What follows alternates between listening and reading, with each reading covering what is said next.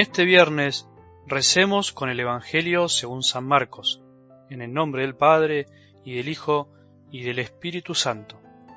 Jesús llegó a Jerusalén y fue al templo, y después de observarlo todo, como ya era tarde, salió con los doce hacia Betania. Al día siguiente, cuando salieron de Betania, Jesús sintió hambre. Al divisar de lejos una higuera cubierta de hojas, se acercó para ver si encontraba algún fruto, pero no había más que hojas, porque no era la época de los higos. Dirigiéndose a la higuera le dijo, Que nadie más coma de tus frutos. Y sus discípulos lo oyeron. Cuando llegaron a Jerusalén, Jesús entró en el templo y comenzó a echar a los que vendían y compraban en él. Derribó las mesas de los cambistas y los puestos de los vendedores de palomas, y prohibió que transportaran cargas por el templo. Y les enseñaba, ¿acaso no está escrito, mi casa será llamada casa de oración para todas las naciones, pero ustedes la han convertido en una cueva de ladrones. Cuando se enteraron los sumos sacerdotes y los escribas, buscaban la forma de matarlo, porque le tenían miedo, ya que todo el pueblo estaba maravillado de su enseñanza. Al caer la tarde, Jesús y sus discípulos salieron de la ciudad. A la mañana siguiente, al pasar otra vez, vieron que la higuera se había secado de raíz.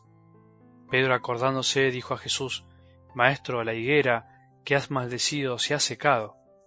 Jesús les respondió, Tengan fe en Dios, porque yo les aseguro que si alguien dice a esta montaña, Retírate de ahí y arrójate al mar, sin vacilar en su interior, sino creyendo que sucederá lo que dice, lo conseguirá. Por eso les digo, cuando pidan algo en la oración, crean que ya lo tienen y lo conseguirán. Y cuando ustedes se pongan de pie para orar, si tienen algo en contra de alguien, perdónenlo, y el Padre que está en el cielo les perdonará también sus faltas. Palabra del Señor.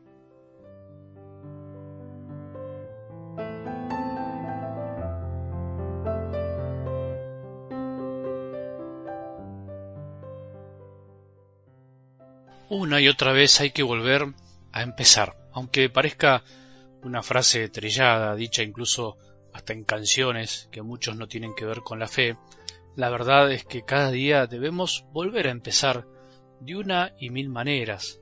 Hay que reafirmarse una vez más en los deseos de seguir a Jesús por el camino o seguirnos a nosotros mismos y al mundo. ¿Qué es lo que querés? ¿Qué es lo que queremos?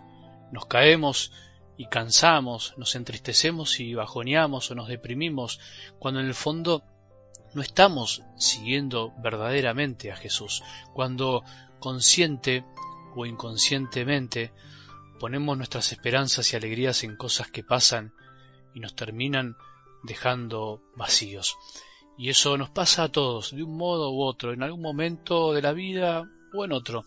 Si andas así, acordate que es necesario volver a empezar, mirarlo a Jesús una vez más a los ojos, confiar en su amor y en su gracia, que nos debería bastar.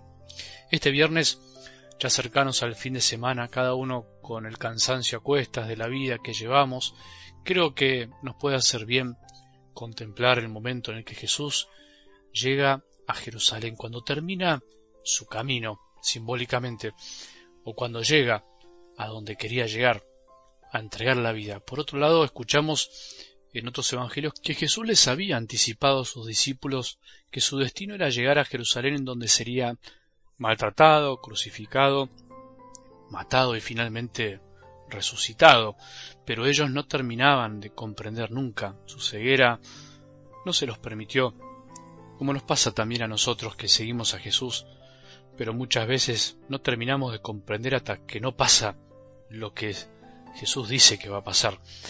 En estos días Escuchamos cómo Jesús había emprendido su caminar y en ese camino había encontrado diferentes situaciones, un hombre rico que no se animaba a seguirlo, los discípulos que se peleaban por un puesto y no comprendían lo más profundo del ser de Jesús y a lo que había venido, y finalmente el ciego, Bartimeo, que por su fe fue salvado. ¿Te acordás? Que por su fe no solo fue curado de su ceguera física, sino que fue curado de su ceguera espiritual y comenzó a seguir a Jesús.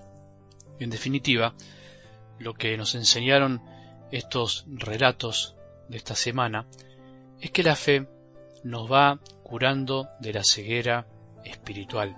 En definitiva, lo que nos enseñaron estos relatos es que la fe nos va curando de la ceguera espiritual y nos permite seguir libremente a Jesús por decisión propia y por supuesto sin fe no podemos ver más allá. Sin fe nos perdemos de muchísimas cosas. Sin fe no solo no vivimos como quiere el Señor, sino que además no estamos en comunión con los demás.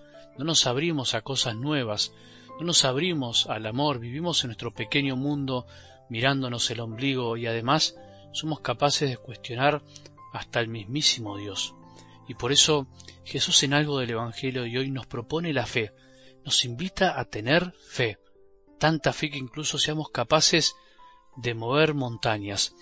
Entendiendo esta frase como un símbolo, por supuesto no podemos reducir esta expresión a pensar que con la fe, con la fuerza de la fe o poder de nuestra mente, confiando, podemos realmente mover una montaña. Con esta expresión Jesús se refiere a algo más profundo, más bien se refiere a las montañas que tenemos que mover en nuestra vida, aquellas que son obstáculos, que no nos permiten caminar, a esas montañas que no nos animamos a subir porque parecen imposibles, a las montañas de los tropezones de la vida que solo podemos mover con la fe o que nos ayudan a levantarnos y a través de ella la fe nos damos cuenta que es posible, que es posible dar un paso más, es posible levantarse si uno está al costado del camino, tirar el manto, tirar ese pecado que arrastramos y no nos deja seguir, o superar cualquier situación de nuestra vida que parezca imposible por habernos alejado de él.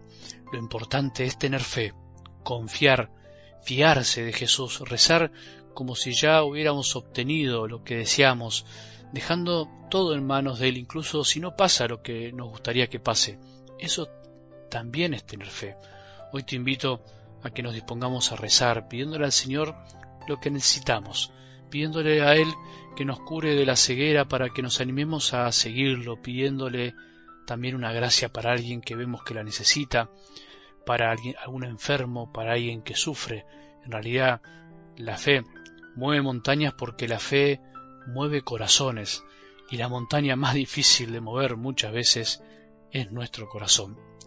Que tengamos un buen día y que la bendición de Dios, que es Padre misericordioso, Hijo y Espíritu Santo, descienda sobre nuestros corazones y permanezca para siempre.